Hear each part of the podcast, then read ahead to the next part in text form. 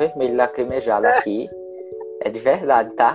Quando eu penso, eu paro para pensar assim, pessoal, na fala de Amanda, é bacana porque hoje ela mostra como ela era. E ela mostra toda a veracidade e como ela conseguiu, como ela se percebeu. Ela se cuidou, né? Mas aí na fala dela eu fiquei passando um contexto assim. E quantas pessoas não conseguem superar? Porque a sociedade ela vem para massacrar a gente, para dizer como são os padrões e como a gente deve agir com esses padrões. Então, no significado da empatia realmente, não se colocando no lugar do outro, mas percebendo o outro de forma existencial, que é ele, me vem muita coisa assim, né? Você falou, por isso, gente, que eu falei, Amanda é muito empoderada. Eu não poderia fazer um projeto em, com esse tema e que não colocasse você nele, porque eu quando eu te perguntei assim, o que você traz em suas experiências que você é uma mulher forte e como você se enxerga como mulher empoderada. Antes da resposta, ela já me fala assim: que os homens também podem se empoderar. Então é isso, o feminismo é isso, o empoderamento feminino é isso. Não é colocar o outro para baixo, para cima, é se colocar de igual para igual. E ela traz até nesse contexto, quando ela cita o marido dela, que isso é muito legal, é um contexto muito que, que eu assimilo com o copo meio cheio, né? Que se nós temos dois copos meio cheios e nós simbolizamos que o líquido que está dentro é amor, né? Se eu sou extensão do outro, nós somos maiores. Mas se eu sou, eu sou se eu complemento a outra pessoa de amor, ela está transbordando amor e eu fico sem. Por isso, essa responsabilidade de se autocuidar e se amar em primeiro lugar. Fantástico, Amanda. E você enxerga que as mulheres ainda são invisíveis, assim, perante a sociedade. Como você vê essa contextualização das mulheres ainda, tanto no âmbito organizacional quanto no seu dia a dia? Eu acredito que quando a gente vai olhar a palavra invisível, eu até escrevi aqui para não esquecer, é algo que não pode ser visto a olho nu por sua extrema pequenez. Minha gente, eu não sou pequena não, viu? E nem uma mulher pequena não, pelo amor de Deus. E outro sentido da palavra invisível é que não se deixa conhecer ou que se recusa a ser vista. Eu acho que esse local que às vezes muitas mulheres se colocam como menor, como é, uma pessoa que está ali abaixo, como uma pessoa que não se ama, que não se valoriza, que não faz o que gosta. Eu acredito que em alguns contextos, eu acho que a palavra nem seria invisível, porque ninguém ninguém tem uma extrema pequenez. Eu acredito que ninguém no mundo vem com extrema pequenez, que a palavra invisível traz isso no seu, no seu sentido. Então, eu acho que algumas mulheres é, precisariam refletir sobre o, local que elas estão, no local que elas se colocam, na verdade, né? Porque acho que tudo na nossa vida e todas as vivências refletem o que a gente coloca no mundo, né? Então, no momento que, que a gente traz a palavra invisível, no sentido do que é, não se, não se recusa a ser vista. Acho que algumas mulheres nesse, se colocam nesse lugar de se recusar a ser vista. Mas por quê? Então, o que é que carrega ali por trás que essa mulher não quer ser vista, não quer ser olhada? E aí eu não, não estou trazendo olhada por olhares é, que eu não vou nem trazer, porque tem tantos contextos, né? Mas eu estou dizendo ser vista por todos, independente de ser homem, ser mulher, ser criança, ser idoso. Ser vista. E aí eu acho que sim, algumas mulheres às vezes se colocam nesse lugar por N questões ou vivências que cabe a ela refletir, cabe a ela é, levar para ser, ser tratado no, no, ambiente que ela acha que faz sentido para ela, seja numa terapia, seja é, em qualquer lugar. Mas eu acho que a gente deve é, nunca colocar o invisível ligado a nenhum ser humano, porque ninguém deve ser invisível, ninguém deve é, ocultar as suas opiniões, ninguém deve se colocar abaixo de ninguém. Acho que a gente sempre tem que se colocar ao lado, seja para ensinar, seja para aprender, ou seja para refletir é, o, as nossas experiências. Porque acho que a pessoa que, que é hoje vem, vem de fruto de tanta coisa, né? Vem das nossas relações, vem das pessoas que vivem conosco, vem das coisas que a gente passou lá atrás, né? Da infância, de tudo, né? Eu, Amanda Fernandes, sou a história de 25 anos. Então, é, eu acho assim que às vezes as mulheres se colocam nesse lugar de ocultar a sua imagem, seja por algum motivo, e que a gente tem que respeitar, é, porque se ela se coloca nesse lugar, porque às vezes faz sentido ou porque ela não tem ajuda para isso, mas eu acho que é, a gente tem que começar a fazer isso, né? E você é, é um ponto disso, né, Armanda? Trazer esse contexto, você, homem, criar um projeto de colocar as mulheres em foco para falar sobre isso, para se colocar como, como objeto de reflexão realmente de tudo que a gente passa, porque acho que assim todas as mulheres sempre terão uma história para contar só por ser mulher. Então, isso, esse momento aqui já, já é um, grande começo, né? E, e, acho que você tem uma grande responsabilidade por esse projeto também. Verdade. Quando você fala assim, Amanda, eu, fico, eu faço assim. Vou chamar, chamei a Amanda, né, pra live, ela aceitou, marcamos o dia, a gente já, né? Aí vem as atribuições do dia a dia. Aí vem, hoje eu passei o dia literalmente em frente ao computador fazendo um trabalho da faculdade né, que eu voltei a estudar, estou fazendo psicologia agora. Estou muito feliz com a escolha de um novo curso, uma nova abordagem. Aí depois, às vezes, vem um, um auto-sabotador, né? Poxa, por que você inventou de fazer essa live? Porque é cansativo, né? Assim, tá, não sei se passou pela sua cabeça. Eu disse assim, meu Deus, sábado tem uma live, eu já prometi a Armanda, eu não posso desmarcar, né? Aí quando a gente chega aqui, se reinicia tudo. E quando termina, e quando eu concluo, que vem muita, muitos insights, muita inteligência, uma resposta que eu nem esperava que poderia vir da outra pessoa e me dar outro ensinamento, né? Assim, vale muito a pena ouvir o outro, a história do outro, colocar o outro realmente em foco, porque nós não nascemos para apostar corrida, nós nascemos simplesmente para sermos felizes mas a gente negligencia a felicidade colocando para o futuro, né? Quando eu viajar no meu final de semana, nas minhas férias, eu vou ser feliz. E o momento de ser feliz é o agora, é viver essa experiência agora, refletir sobre as coisas que fizemos hoje e amanhã fazer diferente, fazer melhor, se conquistar a cada dia, que o autoconhecimento, acredito que é a única vivência que você leva, né? Nós somos o único animal que sabemos que vai morrer e vivemos como se fosse para sempre. É estranho isso, né? É muito Verdade. estranho. Então, é muito bom essa troca, me reinicia, literalmente. Se fosse para a gente concluir a live na sua primeira resposta, eu ia sair muito satisfeito, muito satisfeito, porque você trouxe uma contextualização que realmente estava invisível aos olhos. Isso sim é invisível, é intangível. Agora o outro, se negligenciar, né? A pergunta aqui como traz assim, você enxerga que as mulheres ainda são muitas vezes invisíveis perante a sociedade? Sua resposta foi perfeita. Mas com outras lentes, às vezes as pessoas que se fazem invisíveis, né? Por não estar dentro do contexto da sociedade. Nós que fazemos a sociedade. Então, assim, se não fosse a diferença todo mundo igual, todo mundo com o mesmo pensamento, não tinha nem sentido a, a, realidade da vida. Quando a gente pega um texto histórico que foi escrito em 1500, por exemplo, né? Que a gente, nossa, né? Os conhecimentos de Freud e de outros é, historiadores, né? Escritos há muito tempos atrás e faz tanto sentido hoje. A, pró a própria Bíblia, né? É um, é um caso atemporal você lê hoje, ela faz sentido hoje. Você lê amanhã, pode estar vivendo outros tempos, mas ela faz o sentido naquele momento. Foi muito bem escrita. E no mercado de trabalho, como você ainda enxerga a questão da mulher, Amanda?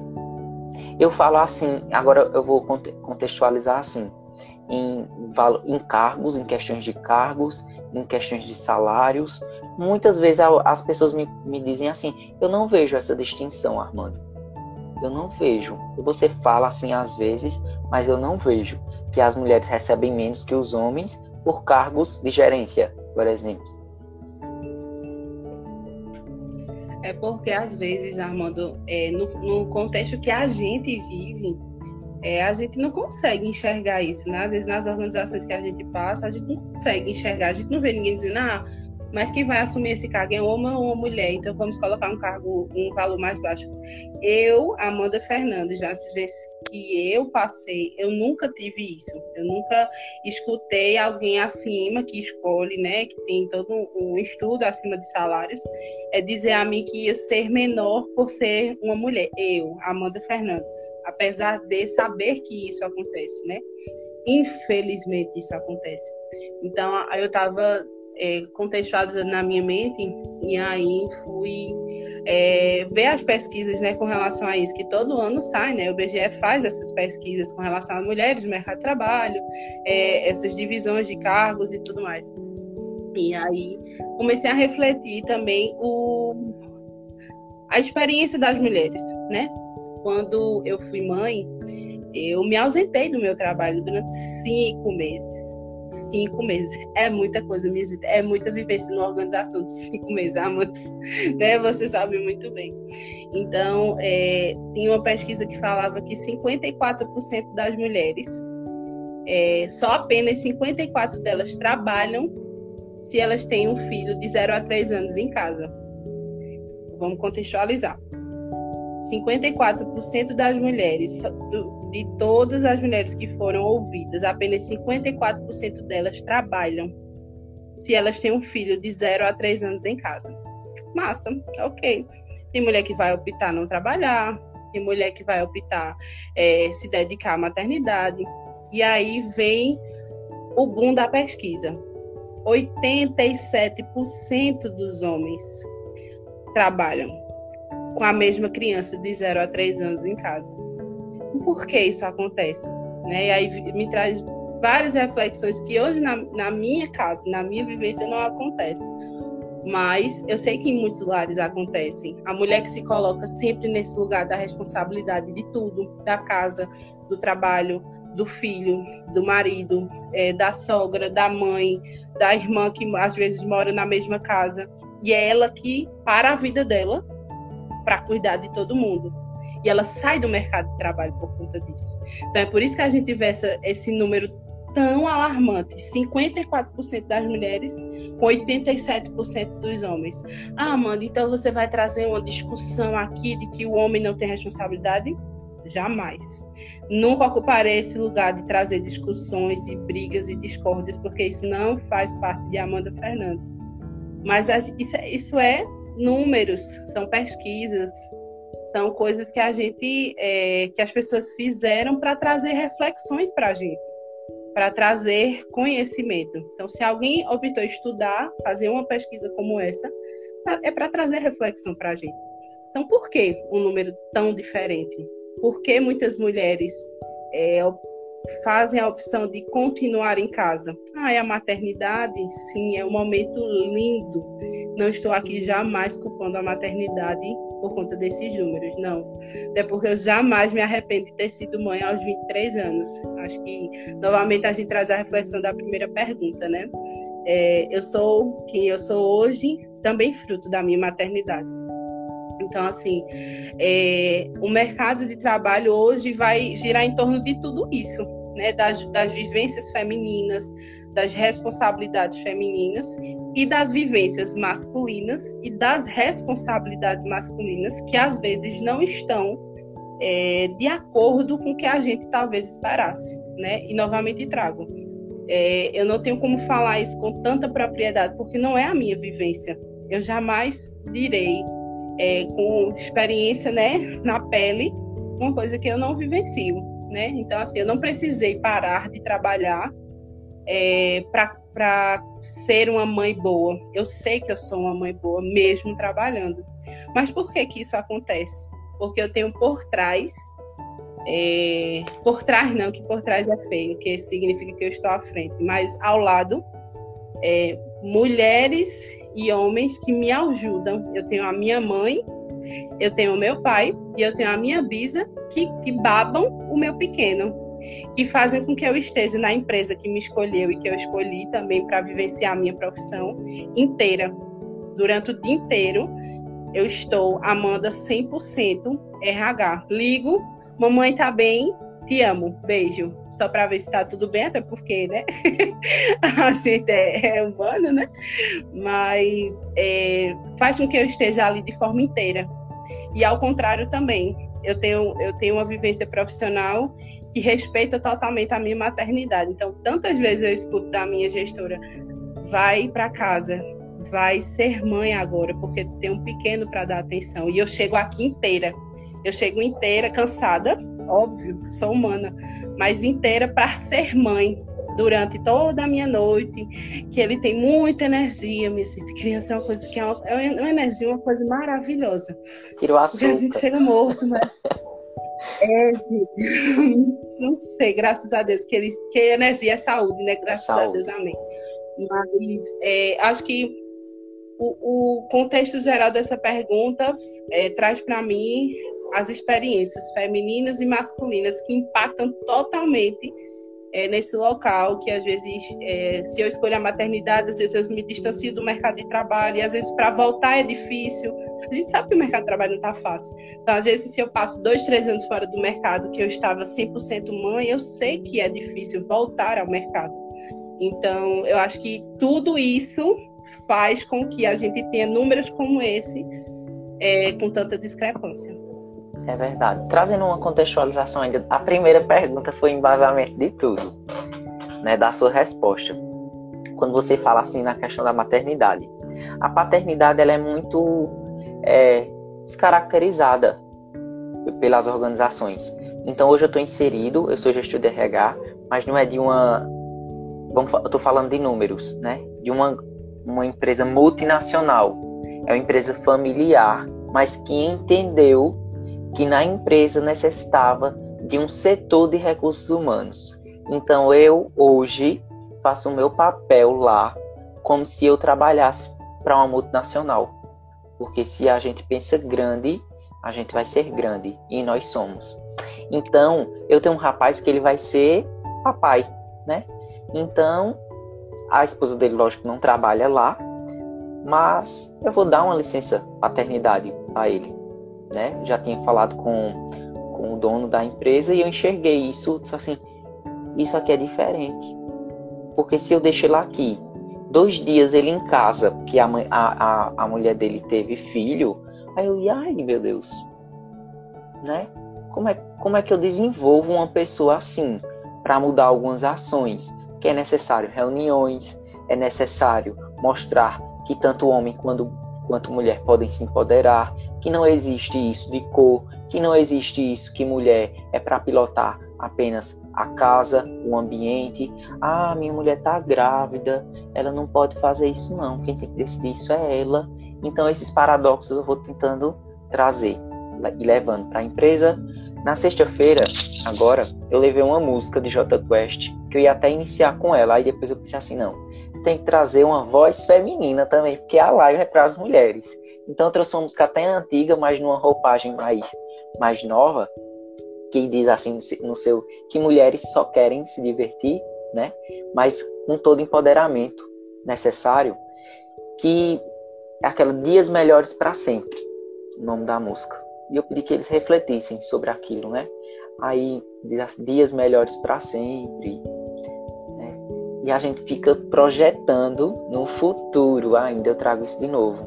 Vive o agora, gente. Abraça o agora. Diz quem você ama agora. Porque amanhã pode, pode nem acontecer. Então, quando você traz isso, eu trago a questão da paternidade também, que é muito importante. As empresas enxergarem que ali tem um pai.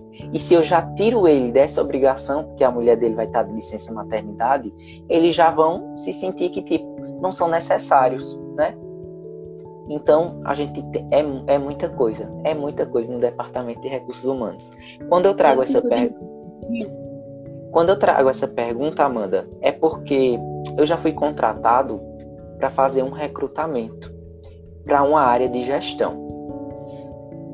Aí eu fiz, escolhi. Eu escolho as pessoas pela competência, né? Eu não vou ver o tamanho, a altura, o peso, o cabelo, eu não vou ver nada disso. Na verdade, eu já estou ali cego, porque eu não posso levar a, a, minha, a minha vivência, a minhas, os meus preconceitos também que existem. Eu não tenho, ah, eu sou perfeito, não tenho preconceito com nada.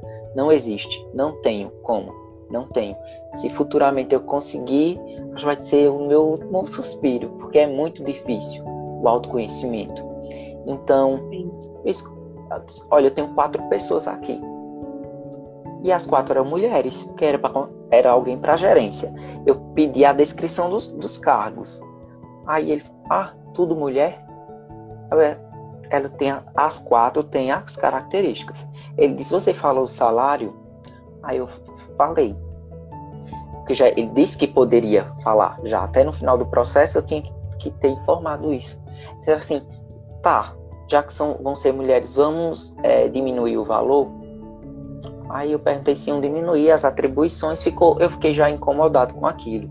Já faz até algum tempo, já faz uns três anos isso, mas isso ficou na minha mente. Aí ele, quando ele falou isso, eu disse assim, ó, vamos fazer assim? Contrata outra pessoa ou você mesmo finaliza esse processo, porque eu não vou, não vou fazer, né?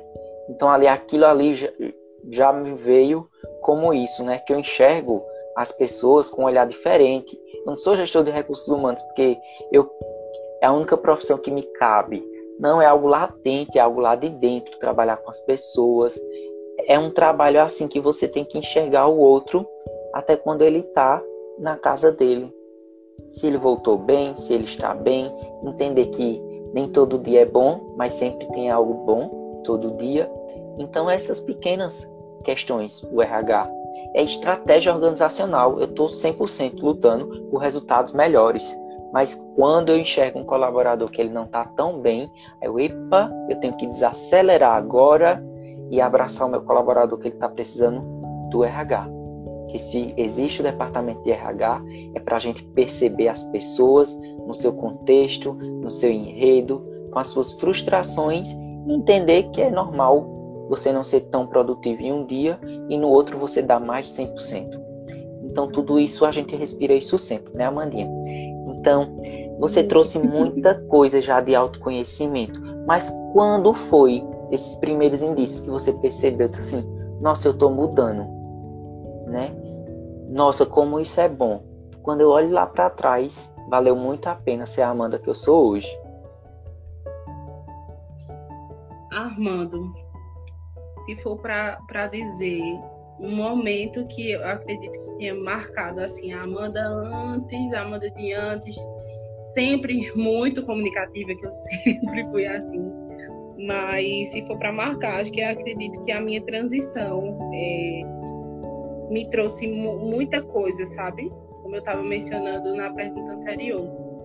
É no momento que eu é, escolhi ser exatamente da forma que eu vim ao mundo, é, sem, sem químicas, vamos dizer assim, né? É, sem, sem mudar nada. Acho que foi o momento que, que eu comecei a realmente entender quem era Amanda Fernandes.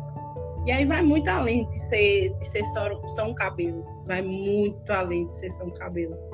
Vai, vai da minha essência, vai da minha imagem enquanto espelho em frente ao espelho. Hoje eu, hoje eu me orgulho da Amanda cacheada, da Amanda empoderada. Eu jamais vou chegar aqui na frente e dizer que eu não olho no espelho, vou dizer que eu não tenho uma coisinha para mudar. A gente sempre vai ter. Se a gente se olhar no espelho, a gente é linda, a gente é perfeita, eu sei. Mas a gente sempre vai ter aquele, aquele ponto que a gente, poxa, eu gostaria de mudar isso. É, e isso também faz parte do nosso autoconhecimento. Saber o que é que a gente gostaria de mudar, saber o que é que a gente é, faria de forma diferente. Então, é, se for para botar um marco, eu colocaria esse marco. É, a minha transição. É, seria seria o, o, contexto ideal. Acho que a Amanda Fernandes, é, empoderada de si, foi após isso. E, e a transição é, é, algo extremamente difícil, extremamente. Traz tantas reflexões. Armando, se, se, se eu for detalhar, é, quando, quando a gente faz o alisamento, né, a gente vai deixando a raiz crescer, né, vai deixando a raiz crescer, e a partir daí eu não optei não é, fazer novamente. E aí, quando eu me olhava no espelho, era metade cacheado, metade lisa, era uma coisa, assim, uma coisa, uma coisa estranha. Mas aí, é, eu decidi cortar de uma vez, tirar a química completa, que se chama é, BC, né, Big Shop tirei completa a química. Eu fiquei, eu, eu tinha, minha gente, acho que o cabelinho era dois dedos de cabelo, assim. E aí eu me olhava no espelho assim, meu Deus, tô, eu tô parecendo um homem.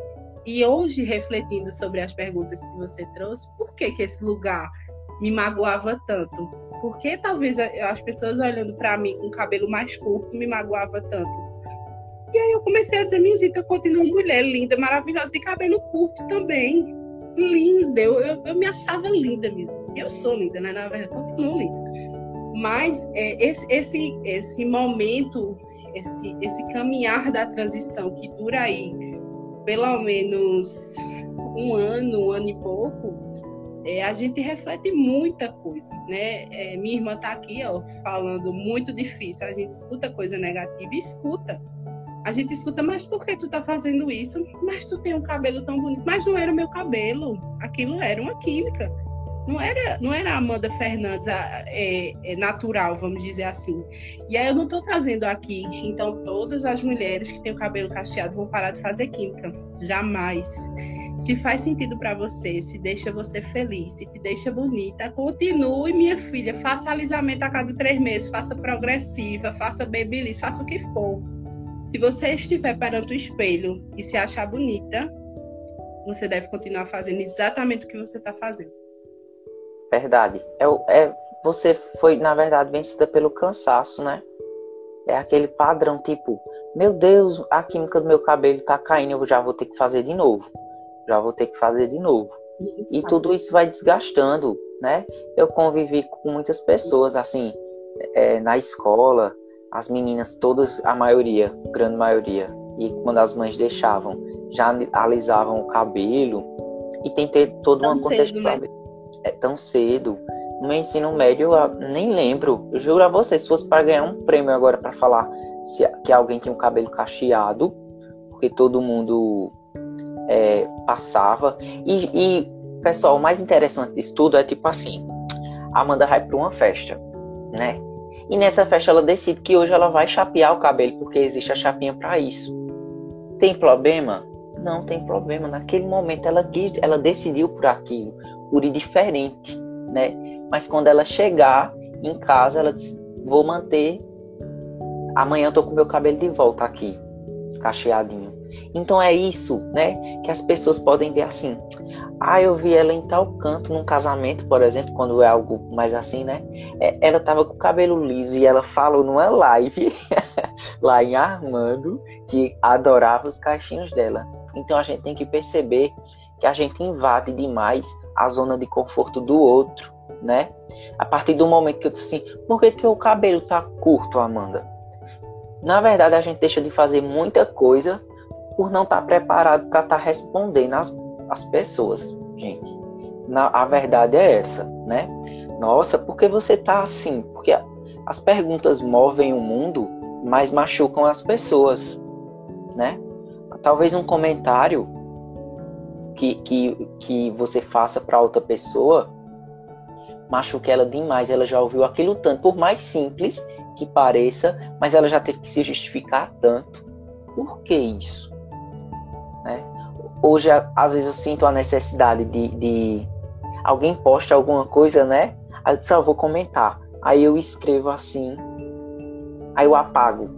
Funciona super comigo. Porque assim, o que é que eu vou contribuir com essa informação que eu vou estar tá passando? Porque hoje todo mundo tem poder de fala, hoje todo mundo faz uma live, hoje a gente poderia estar no YouTube ao vivo, hoje a gente pode estar na TV no momento que a gente quiser. Então hoje é tudo muito né?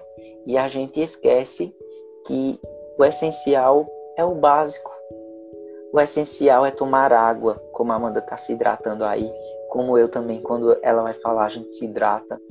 A gente sabe que o mínimo de água por dia são dois litros, mas a gente não monitora isso. A gente né, vai deixando as coisas para lá.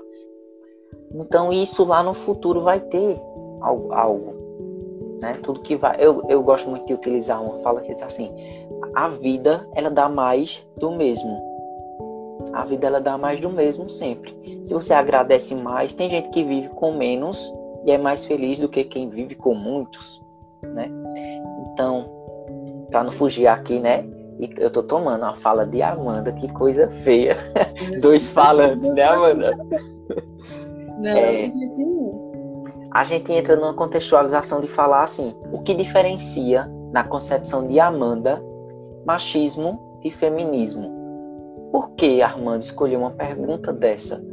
Porque muita gente, principalmente mulheres, algumas mulheres que não têm algum conhecimento, é, preconiza a palavra. Por exemplo, acha que machismo é o contrário de feminismo. E isso prejudica muito, muito quem está na luta, dizendo que é feminismo, lutando pelo feminismo. Então, queria que você, na sua voz, essa resposta. É, quanta, quanta reflexão bacana a gente a gente tá, né? A gente vai falando e a cabeça vai, vai viajando aqui. Mas muito bom isso. É, quando você me traz essas duas palavras, infelizmente vem na minha cabeça é, discussões, é, brigas, é, pessoas que às vezes levam isso para um lugar que quer aparecer no Jornal Nacional com né, tanto alarme, com tanta coisa. E não é esse lugar, não é esse lugar que, que as, as feministas querem trazer, né? É, quando a gente traz a igualdade de gênero, é falando justamente do, do, do que a gente estava conversando anteriormente, né? Do sentido de por que, que a, a, minha experiência tem que me tirar do mercado de trabalho se é o meu parceiro também está vivendo essa experiência enquanto pai, enquanto paternidade. Então, quando a gente traz essa igualdade de gênero, é saber que você vai apresentar quatro mulheres candidatas e isso não vai interferir. Isso só vai dizer, poxa, que massa.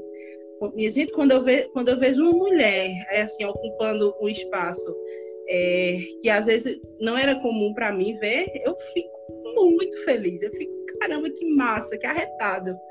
Só que esse lugar também não era para estar de comemoração, porque se fosse normal a gente não comemoraria. Se hoje a gente vivenciasse tanto isso, tantas mulheres em qualquer lugar, tantos homens em qualquer lugar, a gente não acharia diferente, a gente não precisaria comemorar, porque quando a gente comemora, é porque isso não é comum de acontecer. Então eu, eu espero que chegue o um momento em que a gente não, não estranhe, que a gente simplesmente diga, é uma mulher presidente, que massa, ótimo. É um homem presidente, que massa, ótimo. A gente não precisa dizer, primeira mulher presidente do país. Se uma, mulher se tornou presidente do país e alarmar isso, porque se a gente alarma, novamente trago. É porque não é comum.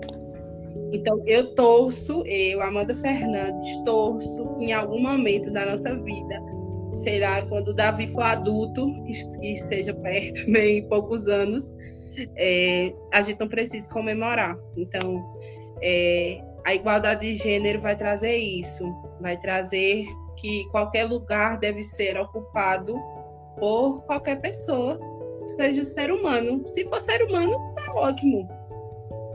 Ponto e acabou-se. Verdade. Legal essa contextualização, né?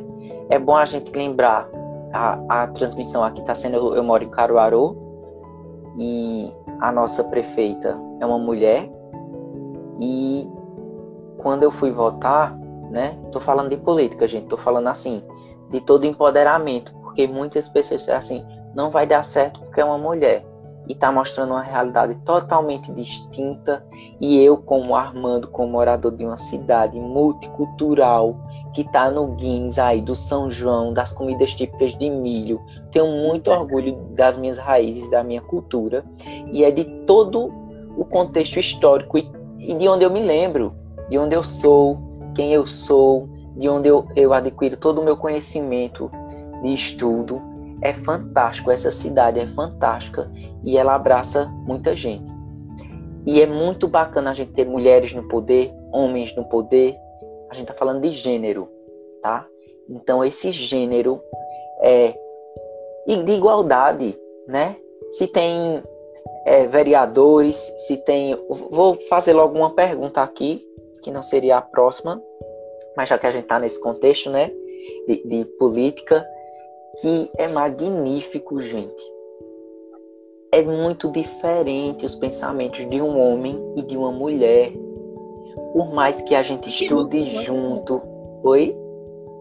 E que bom que são, né? Sim, mas muita gente acha que não. Ainda mais se a gente está em uma sala de aula e tem homem e mulher, quando a gente sai de lá, o conhecimento foi diferente, foi disseminado diferente. O que a professora ou o professor remetiu lá entrou na concepção de, Ar de Armando e entrou na concepção de Amanda diferente. Isso é fantástico.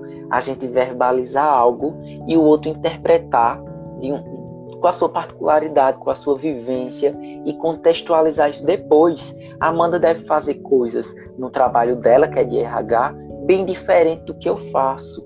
E se um dia a gente se visitasse e falasse assim, nossa, eu faço isso, eu faço desse jeito, né? Então, que bom que existe isso.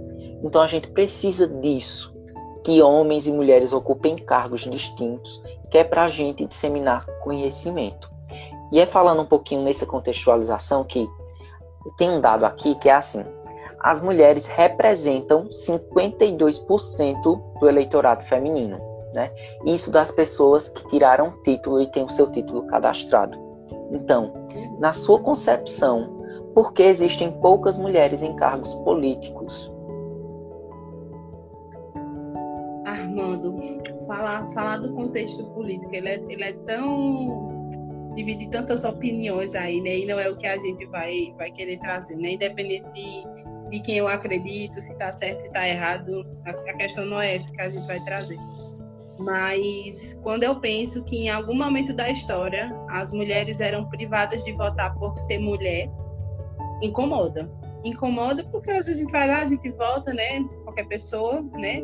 Isso foi um direito de, de depois de muitos anos mas a gente pensar o que é que essas mulheres passaram, né? quantas lutas essas mulheres é, tiveram que travar para que hoje eu pudesse ir lá e também fazer parte da escolha do presidente, do governador, do, do, do que seja, do vereador que seja. E aí, isso é, isso é recente, não tem nem 100 anos que as mulheres votam. É muito recente, minha gente. 1932 é muito recente e a gente pensar realmente o que, que essas mulheres passaram para que isso acontecesse, né?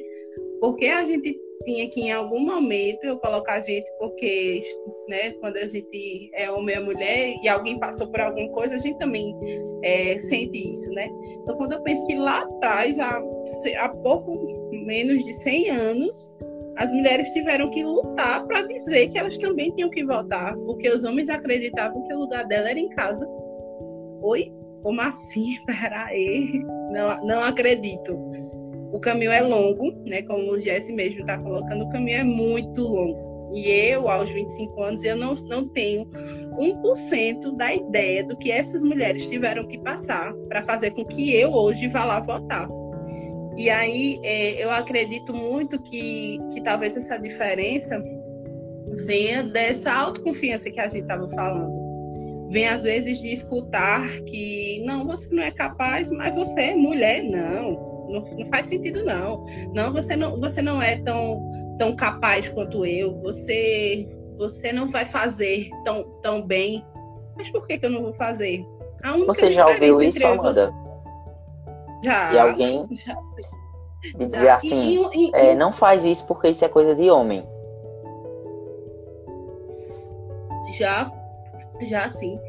E, ou ao contrário também, faça isso porque isso é coisa de mulher. Minha gente, pelo amor de Deus. Não, não, não existe, não, não, faz o menor sentido isso. Na minha cabeça não faz o menor sentido.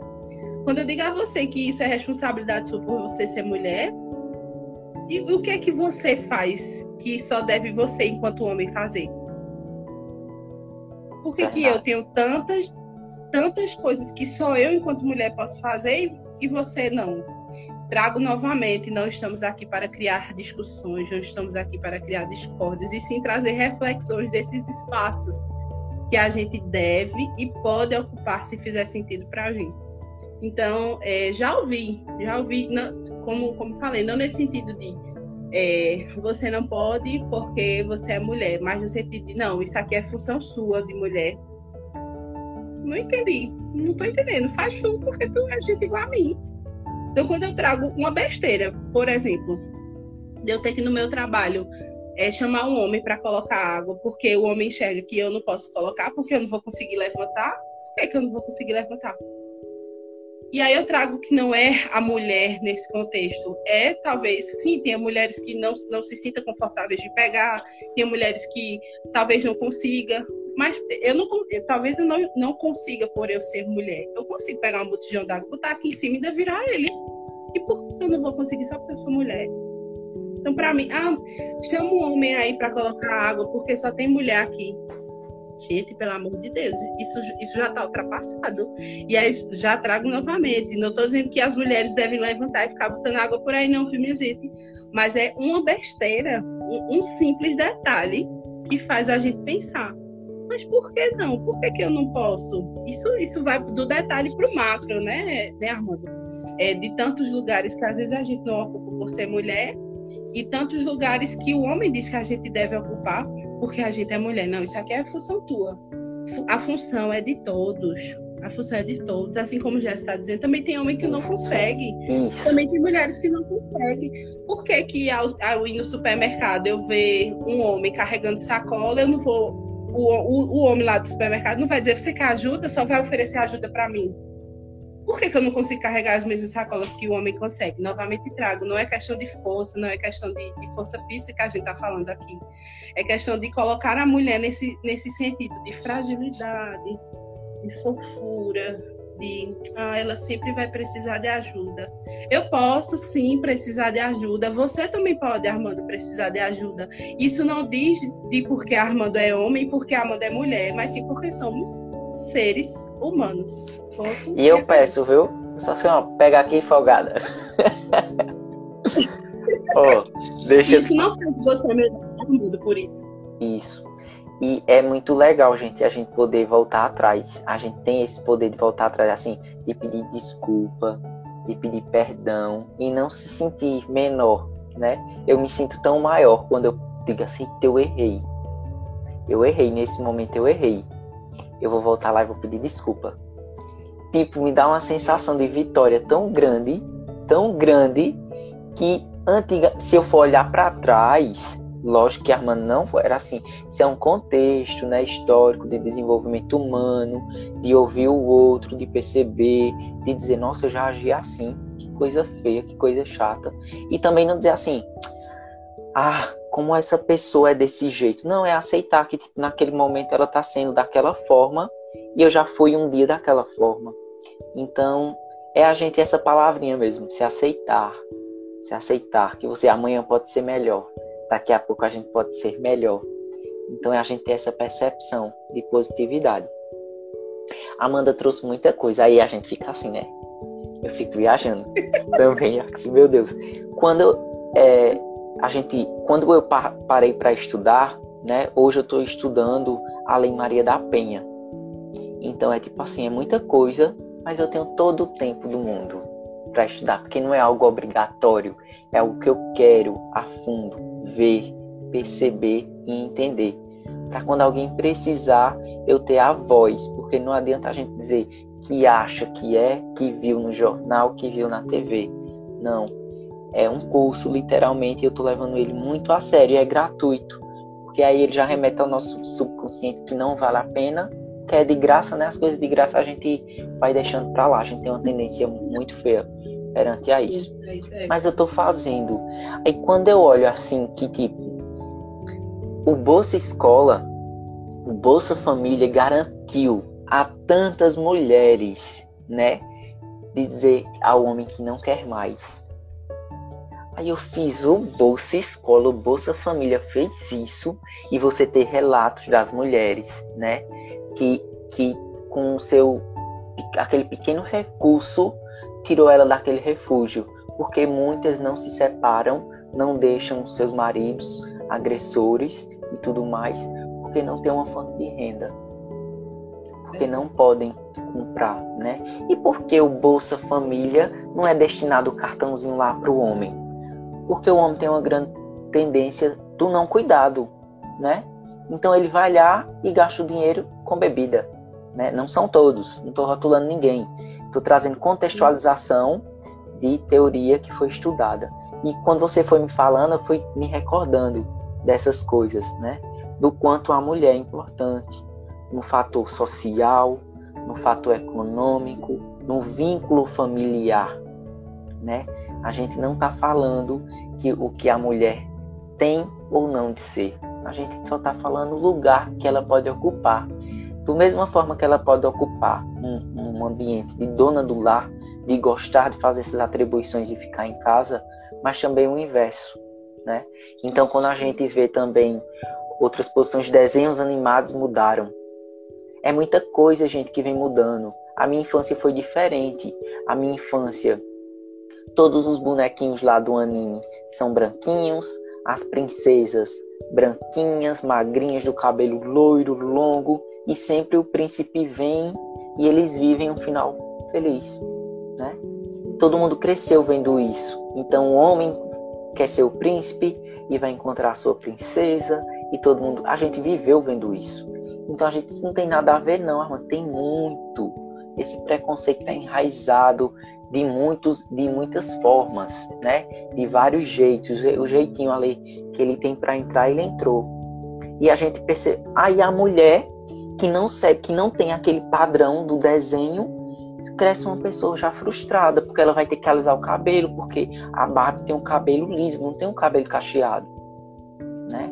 Então a Barbie tem tal profissão e eu vou e é ter é magra, né? Oi? E é magra, né? Isso. Eu estaria totalmente fora do padrão. Então, aí depois eu vi outra, outra. Aí, hoje o século XXI é muito bom por isso, né? Depois eu vi que a Thais Araújo ela fez umas, umas, uma entrevista com a Xuxa, né? Então, é, as Paquitas, quem eram as Paquitas? Né? Mulheres brancas parecidas com a Xuxa.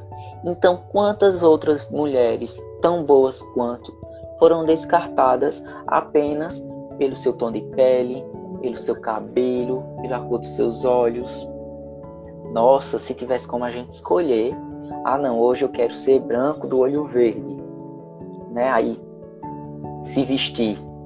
Hoje eu quero ser uma pessoa mais formal, falar, não é assim. A gente não escolhe onde a gente vai vir. A gente não escolhe como vamos ser inseridos. Esse é o contexto, né, da aceitação, de ser social. É muito difícil. E esse tempo de pandemia veio realmente para dar uma lição moral. A gente tem que aprender com isso. Não é ficar se lastimando. Eu não vou conseguir porque a gente está na pandemia, vou esperar passar. Então, esse esperar passar, Amanda, como é que as pessoas podem hoje se autocuidar? Autocuidar é uma palavra tão pequena, mas que carrega tanto, né, tanta coisa, né? E, e assim, eu acho que remete muito à primeira pergunta, sabe? Que você trouxe. É, o que me torna. que eu, eu vou sempre lembrar dessa pergunta. Eu acho que eu vou todos os dias me fazer essa pergunta, que eu achei ela maravilhosa. O que me torna essa mulher forte que eu sou hoje? Então, é, a pessoa deve se cuidar fazendo tanta coisa. Eu acho que trabalhando com o que gosta, é, estando rodeada de pessoas que, que fazem bem, sabe?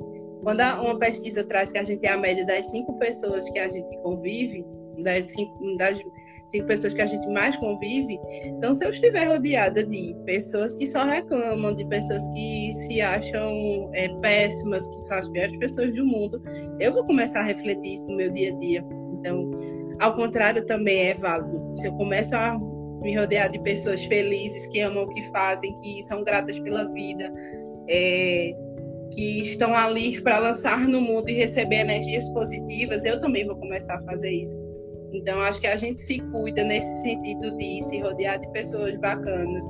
É, hoje eu tenho, hoje eu posso dizer que eu estou rodeada de pessoas bacanas, minha família, meu esposo, grandes amigas que estão inclusive aqui, parceiras de trabalho como Jéssica, é, como minha mãe, como minha irmã, como meu pai, enfim, tantas pessoas, tantas pessoas que hoje estão aqui assistindo eu e você, porque é, sentem um carinho por nós, né?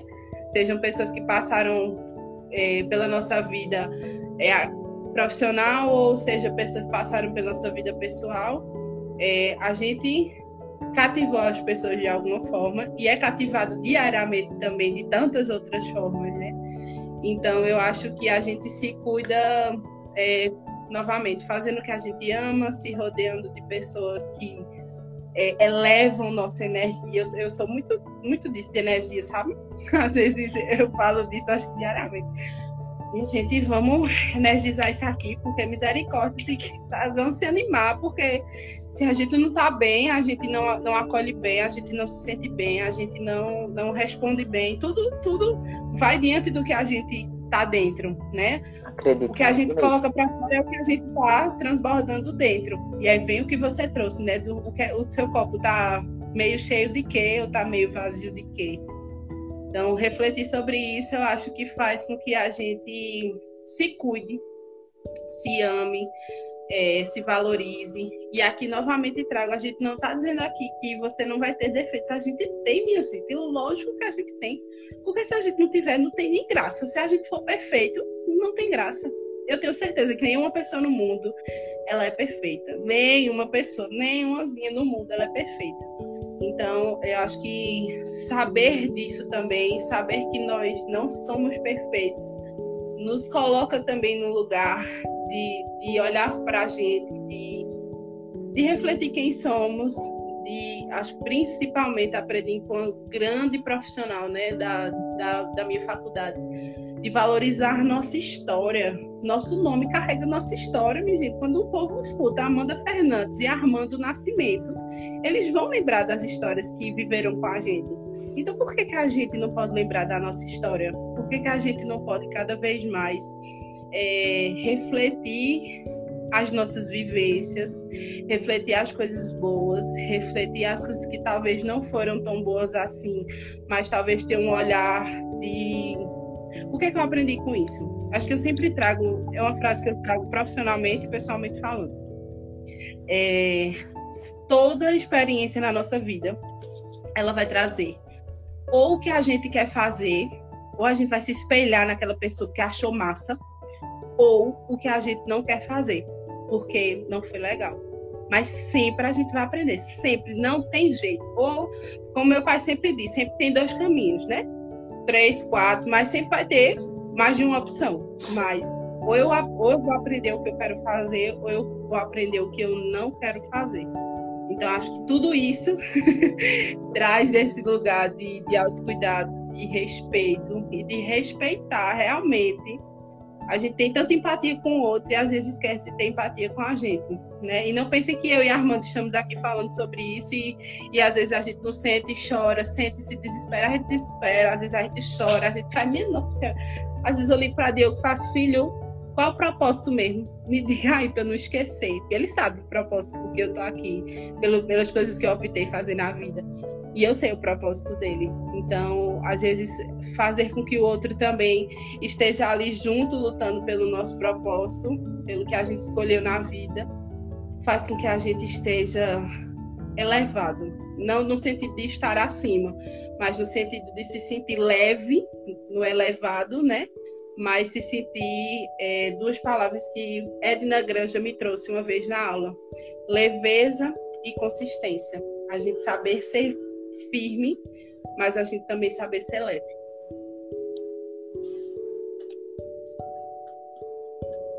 Show de bola, show de bola. Eu fiquei. Meu Deus, como eu tô aprendendo, graças a Deus. Foi muito bom, Amanda. Muito bom mesmo. Gente, quando a Amanda traz defeito, né? Autocuidado é isso. Abraçar os seus defeitos. entender, eu não sou tão bom nisso. E literalmente não é por ter preguiça de fazer algo, mas é entender que se tiver outra pessoa, você assume que a outra pessoa é melhor que você nesse aspecto e pedir que ela faça, né? Que seja realizado.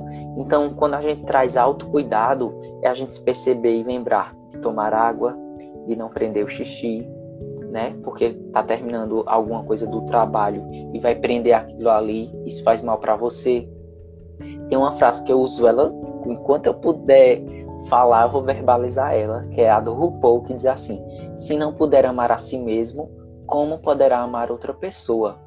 Quando eu escutei isso, aí eu disse, nossa, eu vou pegar isso para minha vida, para eu passar isso para as outras pessoas, porque faz muito sentido.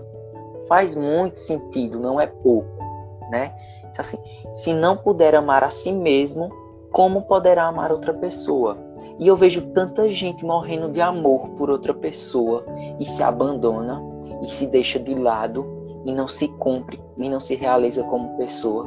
Isso é muito triste porque ela acaba se matando aos poucos e quando ela isso ela vai se arrepender lá na frente, que ela não usou esse amor que ela tanto tinha para ela mesma, porque isso é muito diferente. É como a Amanda falou, a gente não sabe explicar como foi, né?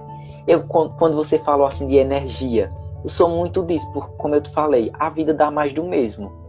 Então se eu estou reclamando, né? Ré, que significa ré? Para trás e duas vezes. E clamar é pedir com muita força. Então quando eu estou reclamando, eu estou pedindo que aquilo ocorra com muita força. Então por isso que as pessoas que reclamam muito vivem nesse ciclo, né? E as pessoas que agradecem tudo têm mais do mesmo tem mais do mesmo. Então acredito muito nessa questão de energia. Quando alguém fala que, pelo amor de Deus, sai com essa energia pra lá, repreende, re, é, ressignifica, ressignifica. Vamos, não, o que é que pode ser feito, né? Tá bom. A gente tem um não, a gente tem sabe o que deu errado, o que é que a gente pode aprender? Que a gente não vai repetir mais o erro. É isso é que é ser humano. E como a Amanda também citou, que foi fantástico, tem dia que eu tô assim, não, hoje não dá não. Tô cansado, não quero fazer. E quando a gente vai, parece que tudo se transforma e vale muito a pena. Principalmente quando a gente tá na exaustidão e tudo dá certo. Porque tem outras pessoas, você não tá sozinho no mundo. Tem alguém que vai trazer aquela energia que estava faltando para completar o teu dia, né? E eu quero agradecer muito, Amanda, é, as palavras que você trouxe, foi fantástico. A data tinha que ser essa. Estou encerrando o maio, o sábado de maio, muito bem. É... Não tenho nem palavras, realmente. Tudo que você trouxe na, na primeira resposta foi todo um embasamento conclusivo, foi algo seu. Então, quando alguém falar que você não pode, pessoas que estão vendo a gente agora ao vivo, e depois futuramente que vai ficar gravado. Que legal de ser que a gente eternizou isso aqui e daqui a 10 anos a gente pode se ver aqui novamente. É que tipo assim, você é capaz de realizar tudo o que você quiser. Tudo. Muitas pessoas vão apontar o dedo para você e vai dizer que você não é capaz.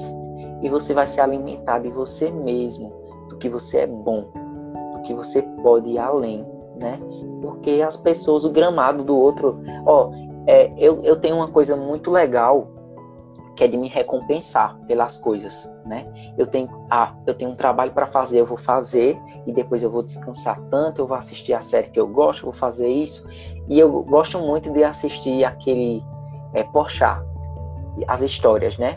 Que traz as histórias dos artistas, traz a história de todo mundo. Ele é bem humano quando ele disse assim, eu não posso trazer só é, as histórias de quem é famoso, porque todo mundo tem uma história para contar. Então, quando ele falou isso ali, eu já aprendi com ele também. E as pessoas trazem algumas histórias e a gente assim, poxa, a pessoa passou por uma coisa parecida com a minha. Não é porque ela está num contexto é, histórico, social, econômico maior que o meu, que ela não tem esses perrengues, que é, a questão de, de você ficar triste é normal do ser humano. Não vai ter dinheiro algum que compre felicidade. Quando a gente fala que dinheiro não compra felicidade, é a gente se sentir feliz consigo mesmo. Então não tem como a gente comprar algo que a gente ingira, insira na gente e se transforme. Não tem. Mas isso aqui que você me proporcionou hoje, Amanda, não tem preço não tem preço. Foi muito bom. E eu gostaria muito que você deixasse uma mensagem de incentivo para todos os homens, para todas as mulheres que precisam se empoderar, que precisam se vestir das suas é, atribuições que você faz de melhor, né? Pega uma coisa só que você tem de melhor e transborda isso para o mundo, que as pessoas vão lembrar de você por aquilo que você fez de melhor. Fala é sua agora. Ah, eu me tão leve de, de conversar sobre isso, sabe? Acho que sempre, sempre as lives que eu tive o prazer de fazer foi sempre em conteúdos, né? Assim, de, de cunhos teóricos, de coisas, é, de vivências profissionais. E hoje eu vim falar sobre sobre mim, né? Sobre a Amanda Fernandes, tanto que escolhi o copo que o meu marido me deu, que eu nunca usei em live, live nenhuma, porque ele é muito espalhafatoso, né? Mas quando ele me deu, ele disse: é tua cara. Ele é feliz, ele passa alegria, passa exatamente o que eu sou. Então, isso, a opção do, do copo também foi proposital.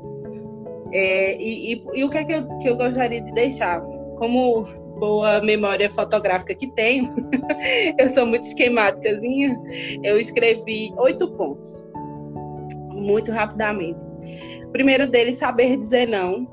É, saber dizer para o outro que não tá legal, que não, você não tá bem, que não tá sendo bacana dessa forma, que seja parceiro, seja pessoa do teu trabalho, oh, não tô legal hoje, mas vamos lá. Saber dizer não, acho que é um, um primeiro ponto. E isso vai do empoderamento feminino, masculino, que seja, desde o que a gente falou no começo. Segundo, estar aberta a coisas novas, é, acho que quando a gente se fecha na, no nosso mundo, a gente deixa de, de aprender, né? E o quanto é, uma simples conversa, né, é, ativou tantas coisas boas, é, tantas pessoas que tá, estão, estavam comentando aqui enquanto a gente falava, que já tiveram vivências de trabalho, que trabalham comigo, trabalham com você, que são nossos amigos, nossos familiares. Então, estar aberto a isso, né? Eu acho que há 10 anos atrás, eu, em pleno 15 anos, né? Em plena é, mudança ali da adolescência, jamais pensaria que eu ocuparia esse local, né? Que eu estaria hoje falando sobre é, mulher, sobre ser mulher. E o terceiro ponto, tirar um tempo para você. Ah, mas eu não tenho tempo. Tem, minha gente, tem como. Tem, nem que seja cinco minutos para você respirar como boa bioenergética que, que tive na faculdade. É, parar para respirar, simplesmente para ouvir sua respiração. E é difícil, minha gente, porque eu sou uma mulher acelerada. Como diz muita gente, que é uma fala muito minha, eu sou ligada no 220. Meu marido às vezes fala, filha, pelo amor de Deus, para, respira, senta aqui, porque eu, eu vou para um lado, eu vou para o outro, né? Mas isso me faz bem. Não estou aqui trazendo reclamações jamais, isso me faz bem mas saber parar e tirar um tempo para a gente, hein? nem que seja só para respirar, só para pensar, para se olhar, para se ouvir também é bom. É, saber reconhecer quando a gente precisa de ajuda. É, acho que tem muita gente que às vezes se coloca nesse local que nunca pode pedir ajuda.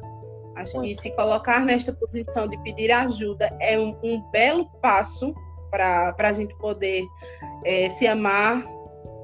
Eu gosto muito de escrever, então, é, acho que escrever faz muito parte, parte disso. Então, se você gostar de escrever também, então coloca ali no papel o que tu tá sentindo. Depois de um tempo, ler, ler os sentimentos que que tava ali nessas palavras, que faz a gente também refletir muita coisa exercita a gratidão. É muito real, minha gente. Às vezes eu, eu passo, às vezes por algum motivo atrasada por alguma coisa, aí o Senhor abre todos os sinais, os sinais do trânsito. E eu disse, obrigada, Senhor. Porque senão eu ia chegar atrasada. Obrigada, obrigada, obrigado mesmo. É uma besteira. É, às vezes eu acho que quem, quem passa e me vê dirigindo pensa que eu não tenho juízo que eu vou cantando, eu vou pro trabalho, boto uma música, eu vou falando com o povo, bom dia, eu acho que o povo pensa que eu sou a prefeita. Bom dia, passo por uma senhorinha que tem aqui na esquina. Quase todo, todo dia eu passo por ela. Bom dia, tenha um ótimo dia para a senhora. E o ótimo dia que eu lanço para o outro vem um ótimo dia para mim. Quando eu lanço para o outro o desejo que eu tenho, ele volta para mim. Então, quando eu digo a pessoa tem um ótimo dia hoje, eu também vou ter um ótimo dia. Tenha metas, como bom coaches que somos. não ter meta, não ter propósito. E aí, se eu não sei, que é uma bela frase, se eu não sei para onde eu quero ir, qualquer caminho realmente serve, porque eu não sei o que eu quero, então o que vier tá bom. E o último é esteja rodeada de pessoas que te façam bem. Porque, minha gente, como a gente falou, se você não estiver rodeada de pessoas que te façam bem, não vai dar certo. Ou você vai contagiar a pessoa porque você tem, tem, a energia de contagiar também, ou você vai se deixar ser contagiada também por algumas coisas ruins. Então, é, esbanje energia boa, é, conecte outras pessoas, valorize outras pessoas. Quando eu chego, talvez ver a Armando na rua, Armando, como tu tá bonito hoje? Armando vai ficar, olha, tô bonito, gostei, tô bonito. Eu nem tinha parado pra ver que eu tava bonito. Então, elogiar também faz bem. E quando eu elogio o outro, Ô, acostumo o outro. Oi? Deixa eu te interromper, que eu acho que é importante isso. Por exemplo, é, aceita o elogio, né? A vida dá mais do mesmo, vou repetir sempre isso. Aí, obrigada, Amanda, eu tô bonito mesmo. Porque tem muita gente diz assim, ai mulher, eu não tô não bonito, eu desarrumada desse jeito, aí fica, você se coloca num lugar inferior, a outra pessoa tá tentando colocar lá em cima e você tá tentando se rebaixar foi muito pertinente. Continue. Não, e é isso. Só, só agradecer. E tem gente exercitando já isso, né, aqui. Isso. Eu Aí tô eu gostando muito. Lendo os comentários e enche o nosso coração de saber que a gente sabe entrar nos lugares e sabe sair, né? Eu uhum. acho que uhum. a gente, né, quando entra no local, a gente tem que sair da mesma forma. Tem muita gente com muito carinho aqui, que a gente tem muito respeito, né, Armando, que passaram Verdade. por nossa vida com... e marcaram nossa vida de alguma forma. E aí, é, já é minha rotina, minha, se eu não terminar as, as lives falando do meu querido Mário Sérgio Cortella, não tem como, eu não finalizo, eu não fecho se não for falando dele, para que a gente sempre reflita de fazer o melhor né, que a gente puder. Ele, ele fala numa frase dele faça o melhor que você tem, com que você faça o melhor que você puder com o que você tem e quando você tiver condições melhores, você faça melhor ainda. Então não para de reclamar, como o Armando mesmo falou, é, é andar para trás, é trazer com mais firmeza isso, sabe, de, de negativo. Não, não faz isso, não faz isso com você, porque a gente só tem pronto, o, o segundo que passou a gente já não vai ter mais acesso já passou novamente, já passou novamente. E se a gente não não fizer isso com amor, não doar, não esbanjar isso, não colocar para fora toda a energia positiva e elogiar e gostar e viver tudo intensamente, acho que perde a graça. Por Verdade. isso que a gente é feliz, né? Em alguns momentos a gente tá triste, mas a gente no contexto geral a gente tem que se sentir bem, a gente tem que se amar, tem que se valorizar e tem que fazer com que outras pessoas se sintam assim verdade? E nesse tempo de pandemia você tem se abraçado porque você às vezes é a sua única companhia, né? Então o que é que o que é que falta para você só fazer isso aqui, ó? Abraçar, dizer que você é a né? pessoa né? mais importante do mundo. dizer que você é a pessoa mais importante do mundo, se perceber como mais importante, que não tem outra pessoa igual a você. E esse é o seu poder. E quando você traz Cortella, né? Aí eu lembro que ele fala assim: quando alguém me vê em algum canto e diz assim, nossa, você continuou mesmo. ele diz que aquilo dá um aperto no coração dele muito grande, porque ele não quer ser o mesmo. Ele não quer, ele quer progredir, né? Então, a gente às vezes as pessoas pensam que nos conhece, né? Por, por a gente ter visto, ouvido, ou até a gente julga, né? A primeira impressão, né? Que isso é algo que a sociedade trouxe também, que a primeira impressão é a que fica, e a gente ficou mentalizou isso e a gente já não gosta dessa pessoa, né? já vê a pessoa, já vê um pouquinho da característica dela, já se eu não gosto dessa pessoa. E eu não vou gostar dela e pronto. E o mundo dá muita volta, né? Tem uma frase que eu já ouvi, né? Que eu até pedi para a pessoa tentar se é, ressignificar, que ela tá assim, para trás, nem para pegar impulso. Quando eu ouvi isso, eu achei interessante, né? A pessoa só é tão determinada que só vai para frente. Ela disse para trás, nem para pegar impulso. Aí eu disse assim: Nossa, pois se eu precisar dar alguns passos para trás, eu vou dar, porque vão me fazer enxergar às vezes o que está em cima do meu nariz, em cima do meu, né, do meu rosto. E é mais fácil de ver o horizonte também e mais longe do que de tão perto. Então, obrigado pessoal que acompanhou a gente. Foi de coração, literalmente, e vamos ter outras, outros encontros. Eu já fiz com Jess, já está aqui acompanhando a gente. E é isso, gente, apoiar uns aos outros e mostrem às pessoas e no seu trabalho algo que você aprendeu aqui hoje, né? Algo que você pode plantar uma sementinha.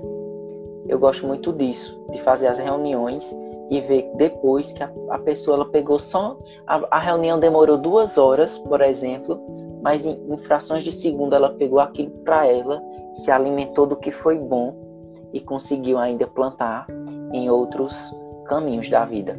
Eu estou muito feliz por você ter. Eu fiquei muito receoso de chamar você, viu, Amanda? Porque eu disse assim, ela não vai ter tempo. Porque eu vejo que você está em uma nova jornada de trabalho. Eu sei quanto a gente fica é, se dedica mais para mostrar que a gente realmente vale aquele cargo que a gente lutou, que não foi porque as outras pessoas eram menos que você, mas você foi diferente, foi por sua competência, foi por toda essa Amanda que nos deu uma aula para a gente aqui de como ser profissional, humana e família, né? Ela falou de toda a família dela, gente.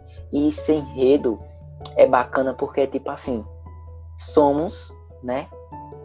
É, contextualizando, somos as cinco pessoas que nós mais convivemos. Ela só falou de coisa boa. Só.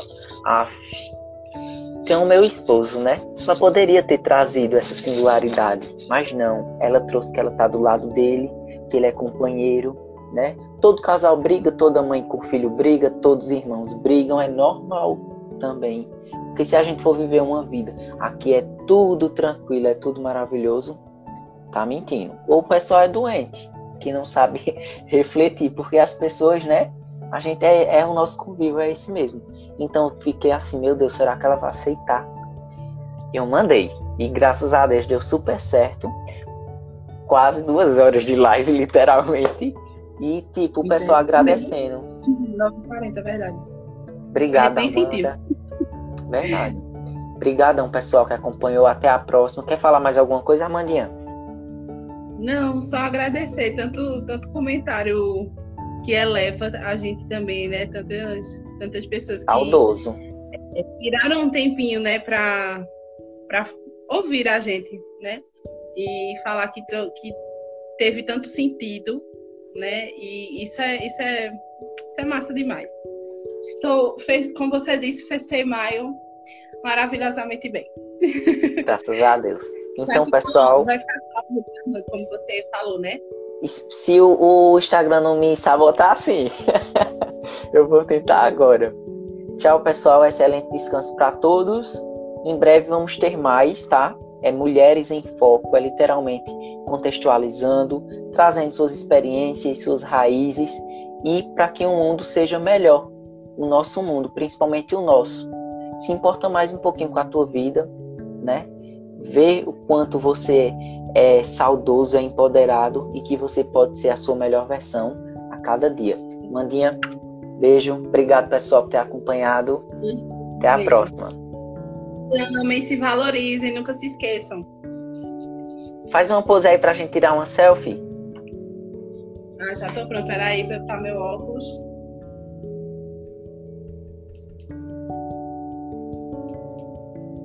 Tirei duas. Tchau, tchau, Jéssica. Obrigadão, viu, pessoal? Beijo, beijo.